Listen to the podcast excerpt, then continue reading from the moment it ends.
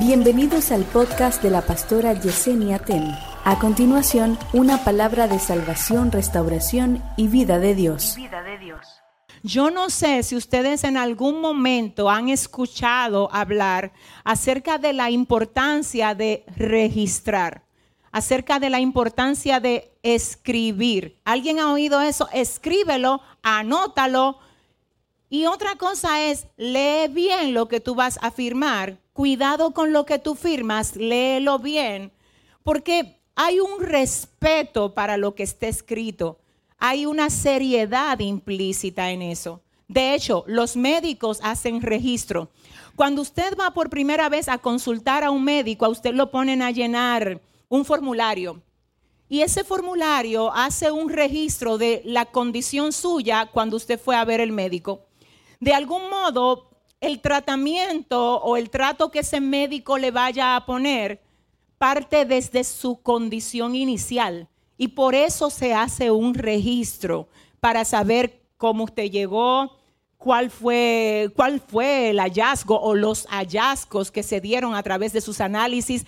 Cuando hay un registro, entonces hay una referencia, no solo para tenerlo ahí como información importante, sino también para ver su avance para saber qué se le va a poner como medicina y de alguna manera el registro certifica que hay un progreso con relación a cómo usted llegó y a cómo usted va avanzando.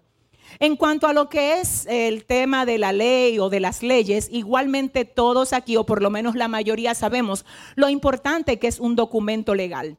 Lo importante que es el registro de los hechos, ¿verdad? Es importante hacer registros. De hecho, a mí me llama mucho la atención que el artista, el creador de todo, es tan excesivamente sabio que él conociendo la importancia de que nosotros escribamos y registremos, señores, miren, ha hecho terapéutico el tema de escribir. Por si usted no sabía, escribir es terapéutico.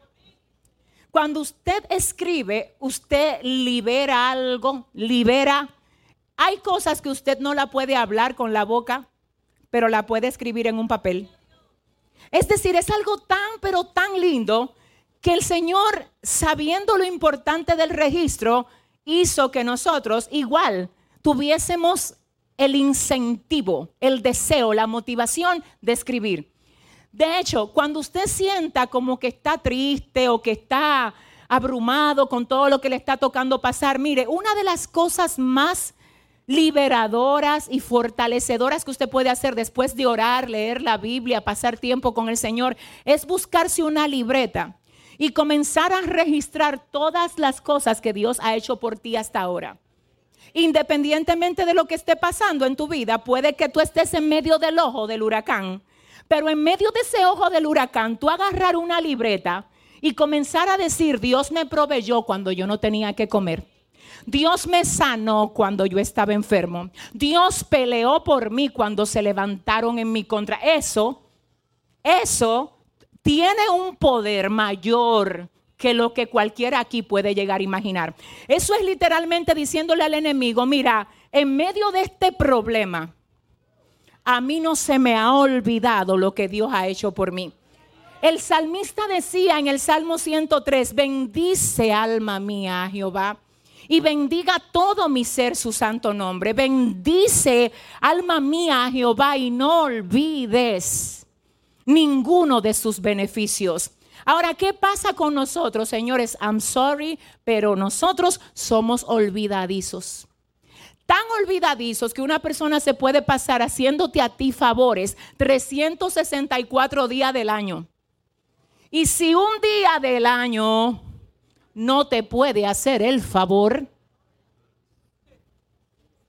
La gente habla del día que no le hicieron el favor y se olvida de los 364 días donde sí le favorecieron. Somos olvidadizos. Si tú te pones a meditar en la cantidad de favores, de bienes, de misericordia que Dios te ha hecho a ti, wow, tú vivieras adorando todo el día.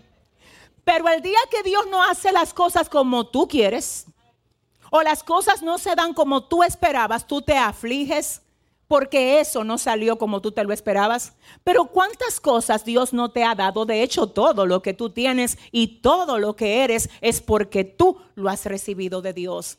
Pero una sola cosa que Dios no esté haciendo como yo quiero hace que se me olvide todas las otras cosas que el Señor ha hecho a mi favor. Es importante registrar. Hay que comprar una libreta. Si usted no quiere comprar libreta, use su celular.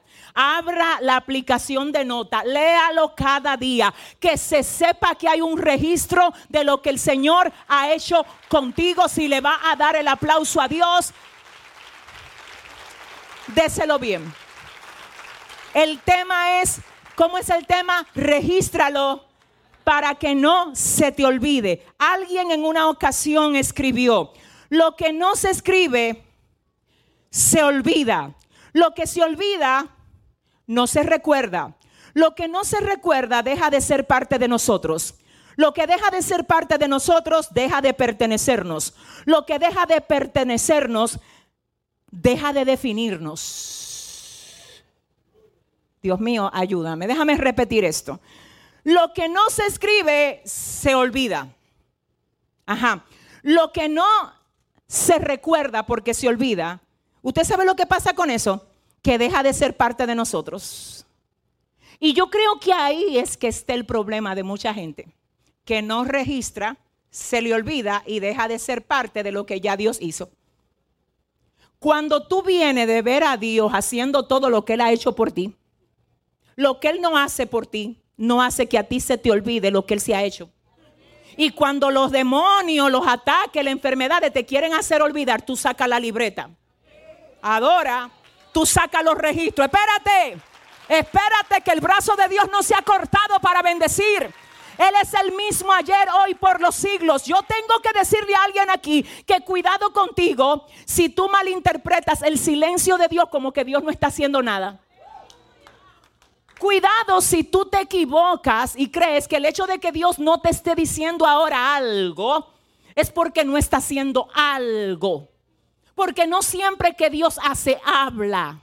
De hecho, cuando los maestros te ponen a coger un examen, no hablan contigo. Ellos te dicen, anota ahí lo que yo te enseñé. Hay gente que Dios ahora no le está diciendo nada. Porque lo que le pasó fue un examen y le dijo, llénalo con la palabra que te di. Ay, por favor, Dios mío. Yo sé que tú estás en escasez. Llénalo con la promesa de provisión que te di. Yo sé, aleluya, que tú necesitas lo que tú me estás pidiendo, pero llénalo con la promesa de que yo no me voy, aleluya, a olvidar de ti. Ay, yo sé, yo sé lo que te turba, pero llena tu examen con lo que yo te dije. El problema es que hay gente que se le olvidó lo que Dios le dijo. Es como que tú vayas a la universidad y tú solamente oigas al profesor tirilá, tirilá, tirilá. No registras nada. Cuando te llega la hora de tomar el examen, ¿Alguien está aquí? A ver, déjame ver. ¿Qué hacemos nosotros cuando nos toca tomar un examen? ¿Qué es lo que hacemos? Estudiamos, pero en base a qué? A la anotación, ¿correcto? Entonces esa anotación te prepara para la lección. Te prepara para llenar. Yo necesito que usted sepa que Dios me dijo a mí que hay gente aquí que necesitan registrar. Que tus registros van a poner los demonios a correr que, tus registros, su camanda, le van a aclarar al enemigo que a ti no se te ha olvidado el Dios que tú tienes. Que tus registros, aleluya, van a hacer que el cielo, ay, te vea y diga, se acuerda, no se le olvidó. Está en prueba, pero me sabe adorar por lo que yo hice. Está en batalla, pero él me reconoce. No es fácil lo que está atravesando ahora, pero Él sabe que yo he sido bueno con Él, he sido buena con ella. ¿Alguien tiene registros aquí?